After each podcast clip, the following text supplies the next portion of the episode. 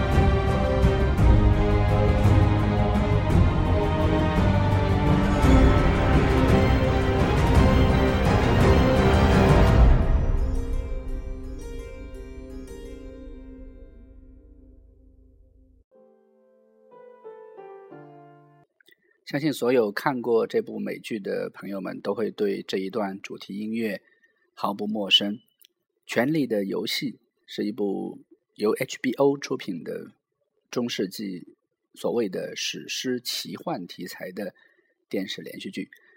需要特别强调的是，这一部美剧是由美国作家乔治·马丁的奇幻巨作《冰与火之歌》系列为基础所改编的。现在我走进任何的一家美国书店，这一套《权力游戏》的丛书是从第一本到第五本，全部都是以九块九毛九的美金放在书店最显眼的位置。这一部电视剧是由大卫·贝尼奥夫和丹尼尔·威斯来编剧，HBO 推出的剧集。第一集是在二零一一年的四月十七日晚上首次公映的。从他的出生年代来看，他应该是白羊座的电视连续剧。该剧一经上映就获得了很高的评价。HBO 在二零一一年的四月十九日播出之后就签下了第二季，在也就播出两天之后就签下了。电视剧的第二季的合同，而第二季是在二零一二年的四月一日愚人节正式上映的。上映以后的反响更加强烈。目前 HBO 已经播出了四季，并且签下了第五季和第六季，所以《权力的游戏》的粉丝们只需要耐心等待，就能够看到后面几季了。刚才我们听到的是《权力游戏》的 opening，就是开场音乐。这段音乐几乎已经成为了我们这个时代的流行主题，有各种版本的 opening。我们现在听到的是一个钢琴的版本。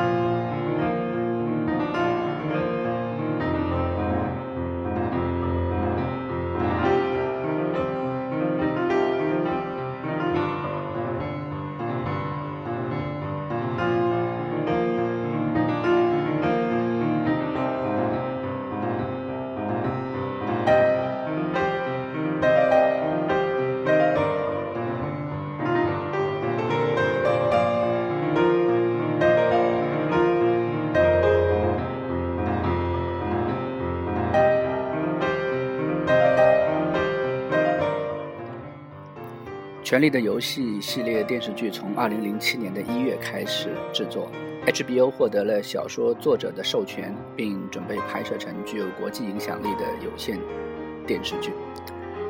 之后就聘请大卫·贝尼奥夫和丹尼尔·威斯来编导该系列的电视剧。刚才我提到过，这部如此热门的电视剧，它。走红到什么程度？就是我走进美国的任何一家超市，几乎都能够买到 Snow 的雕像，能够买到那把铁剑椅子的模型。唱片更是随处可以听到音乐，几乎就是2014年除了 Let It Go 之外的最流行的音乐了。原作马丁。在我心目中是一个非常重要和奇幻的作家。在我很小的时候，大概没有太小，初中的时候，看中央电视台的一个节目，啊，当时是由杨澜跟姜昆来主持的，在每周日的下午都会播放一部电影或者电视剧。当时第一部播放的这个电视剧的名字就叫做《侠胆雄狮》。如果没有记错的话，《侠胆雄狮》应该是在二零一二还是一二零一三的时候又重新被改编搬上了舞台。我那时候看的时候，应该是在八八八九年这个时候，甚至更早一些。那么那时候的第一部的《侠胆雄狮》的编剧就是马丁。那么马丁对于自己的这一部。剧作啊，《冰与火之歌》保持了非常高的一个掌控力，也就是说，在电视剧编剧的过程中，要非常忠实于自己的原著。《权力的游戏》这个故事呢，设置是在维斯特洛的七个王国里面。根据马丁的话来说，那里夏天持续数十年，冬天能够持续一辈子，非常像我所在的。明尼苏达，《权力的游戏》主要讲述王国的七个贵族家族争夺铁王座的权力斗争。那么，在第一季的开始的时候，来自维斯特洛北部区域的冰雪以及狭海以东大陆的威胁正在逐步的加重。今天我们来谈论的话题就是美剧。《权力的游戏》，你现在收听的是传播学音乐电台，我是何振彪。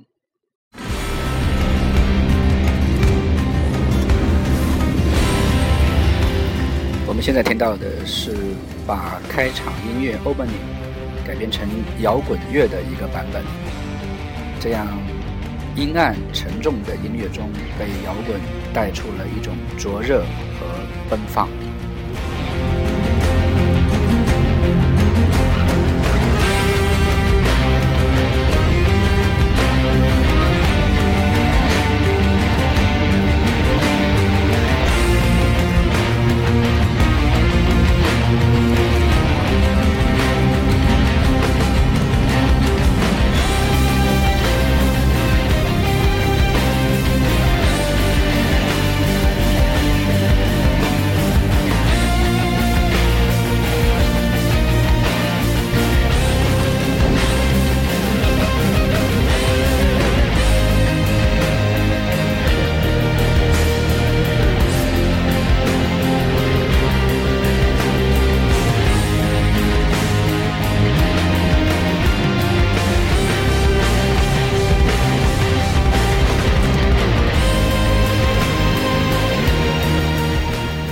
长夜将至，我从今开始守望，至死方休。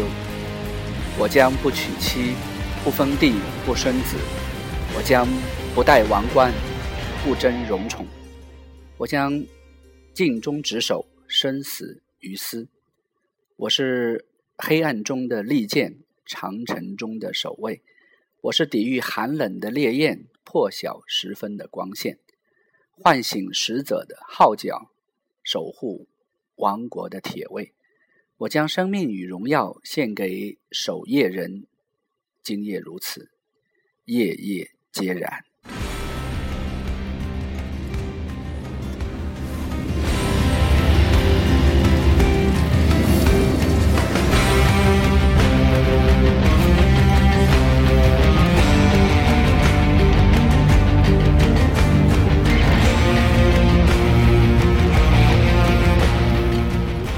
Night gathers, and now my watch begins. It shall not end until my death. I shall take no wife, hold no lands, father no children. I shall wear no crowns and win no glory. I shall live and die at my post. I'm the sword in the darkness. I'm the watcher on the walls. I'm the fire that burns against the cold, the light that brings the dawn, the home that wakes the sleepers, the shield that guards the realms of man. I pledge my life and honor to the night's watch for this night and all the nights to come.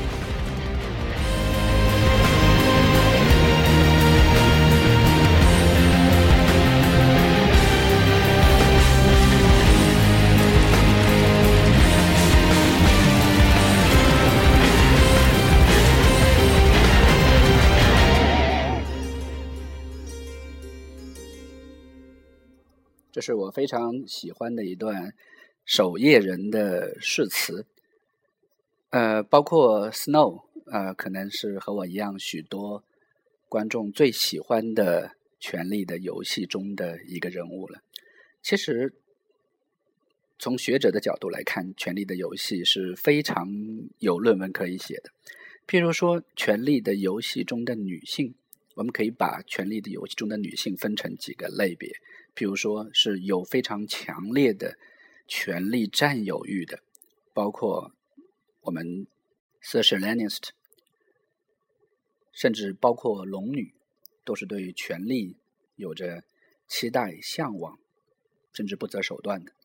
那么另一方面，另一些女性不可避免的成为了权力的牺牲品。我努力在寻找有没有在这两者之间的女性，她们并没有。成为权力的占有者，也没有屈服在权力面前。但是在这样的一部美剧中找到这样的人物，显然是困难的。那么另外一个人群，我认为值得学者们去关注的，就是被侮辱与被损害的，特别是 Tyrion Lennist 所提到的那些私生子、那些残疾人、那些地位低下的人们，他们天生就会团结起来。这个群体也是。权力的游戏中所非常关注的，和所有的史诗剧一样，总是小人物们在改变着大时代。奇怪的是，这样一部优秀的美剧，它的得奖并不算太多。在二零一一年的艾美奖上，它只得了两个奖项，一个是杰出主题标题设计，就是 logo 的设计。我们知道，在片头的时候出现的不同的剧集前面的片头是不同的。出现的家族徽章也是不同的，这是《权力的游戏》非常特别的一个地方。另外需要强调的是，当时二零一一年的艾美奖只获得了最佳男配角奖，获得者是 Peter Dinklage，就是 Tyrion Lannister 的扮演者，他的确是演的太棒了。这段音乐出现在第四季的最后。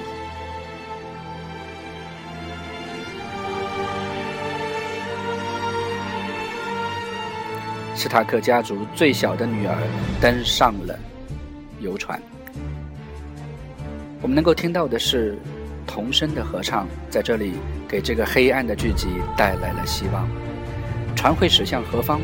船上那些不同命运的人们聚集在一起，彼此并不认识对方。他们或者有爱，或者有恨。总之，一切都驶向远方，重新开始。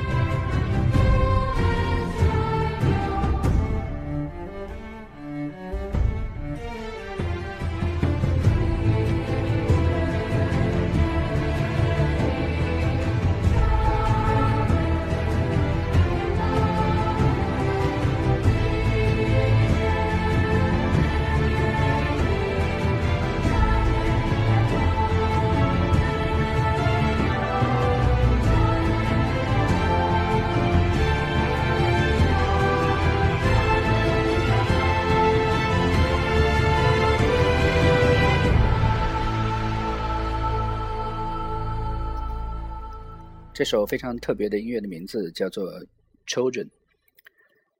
在刚才我们谈到的权力的游戏中的女性和男性在权力面前的不同表现和地位之外，另外还有关系可以在这部剧集中得到研究的空间。譬如说父子关系，在几个家族中，我们都会发现私生子是一个非常特别的一种关系，他的地位要低于正出的这一些。儿子们作为庶出的孩子来说，但是他们地位又非常高于那些仆人们，虽然他们要更近一些。在这样的一种特殊的私生子的关系中，几乎所有的私生子都非常想要证明给世人看他们是优秀的，他们才真正具备了父亲的血统、残暴和个性。另外一种。相对比较弱的就是父女关系，这种父女关系我们只能在 Lannister 家族中得到更多的传承，因为在 Stark 家族里面，我们看到的两个女孩子的个性是完全的不同。父亲似乎很少把爱和期望倾注到女儿身上，这也是为什么 Lannister 家族最重要的偏偏是一个女性。另外，我们可以考察到的是，在这一部以中世纪为背景的史诗电影中，肉欲是要高于或者多于爱情的，而婚姻也是要重于爱情的。最典型的就是在红色婚礼上，斯塔克家族最后的人们是因为一场失败的联姻而几乎被斩草除根。婚姻更多的也是一种权力的关系和交易。选择了爱情的斯塔克家族。和选择了正义和公正的斯塔克本人一样，都被黑暗的势力所吞噬了。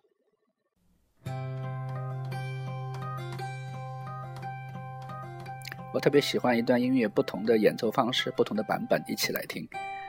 当然，也有听众朋友可能很不喜欢这种音乐表现模式，真是对不起诸位了。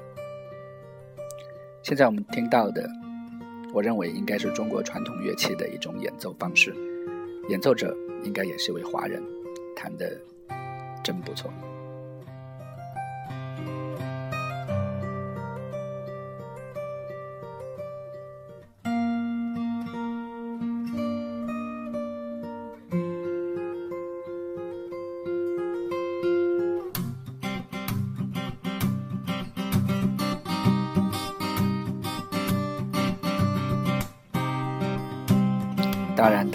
它出现的时候，我们又会感受到这种夕阳的情怀。《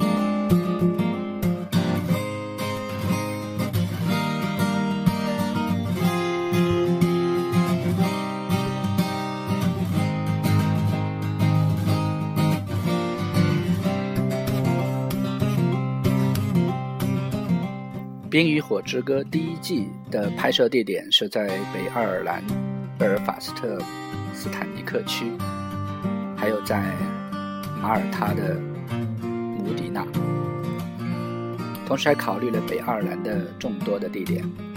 我相信，随着剧情的热播，这些地点都会成为旅游的热点。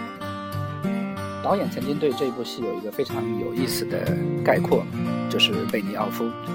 他说：“这部电视剧是中土大陆的黑道家族，真是非常具有 HBO 的味道。《Soprano》黑道家族是 HBO 最重要的开山之作，其中被著名的学者莱文森认为是适当的暴露加凶杀 加神秘的人物关系。我认为 HBO 把这一种被莱文森所认为的三大重要元素，在《权力的游戏》中发挥到了极致。我非常关注节目中，在电视剧中出现的那些恶鬼的形象，他们究竟代表了什么？他们为什么会在人类社会中产生如此重大的影响？在争权夺利、只看到王冠的权力追逐者们的背后，其实是更大的危机和对于人类生存的挑战。接下来，我们也是在节目的最后，我们来听一下结束曲。